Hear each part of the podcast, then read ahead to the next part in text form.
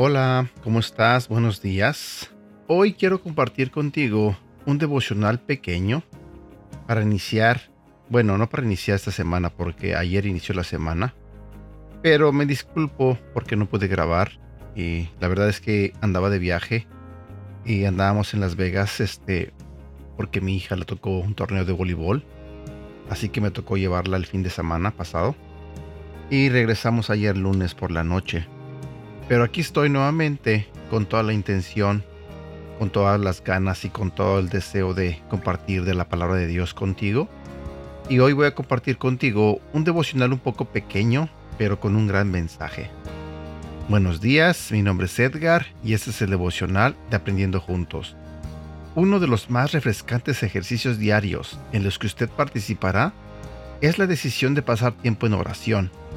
Es de vital importancia que usted entienda que el tiempo que emplea en pura adoración va a capacitarlo para soportar las tormentas de la vida.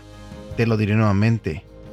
Es de vital importancia que usted entienda que el tiempo que emplea en pura adoración va a capacitarlo para soportar las tormentas de la vida. Adorar al Señor cada día mientras se ducha, por ejemplo, mientras conduce, mientras pasas tiempo con tus hijos, mientras estás con tus compañeros de trabajo, mientras haces ejercicio, mientras sales a caminar, mientras lavas los trastes, mientras haces tus actividades diarias.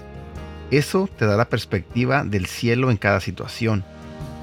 Como dije, cantar mientras lavas los platos y también mientras doblas la ropa, eso pondrá ritmo en tus pasos y gozo en tu corazón. ¿Eres uno de esos cristianos espiritualmente anoréxicos que solo canta canciones de adoración los domingos? Usted se está perdiendo la mejor parte de la vida. Confía en mí. Usted no quiere perderse deleite de quitar las cenizas de su vida, librarse del dolor y ponerse la túnica de alabanza que Jesús ha provisto para usted. Es el mejor intercambio de toda la historia. Usted le da su dolor y su infelicidad y Él le da una vestidura de alabanza. Versículo para recordar. Isaías capítulo 65, versículo del 1 al 3. El Espíritu del Señor soberano está sobre mí, porque el Señor me ha ungido para llevar buenas noticias a los pobres. Me ha enviado para consolar a los de corazón quebrantado, y a proclamar que los cautivos serán liberados, y que los prisioneros serán puestos en libertad.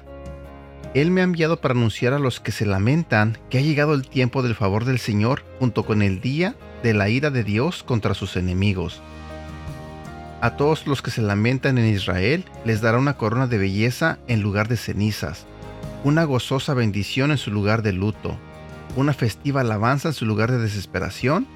Ellos en su justicia serán como grandes robles que el Señor ha plantado para su propia gloria.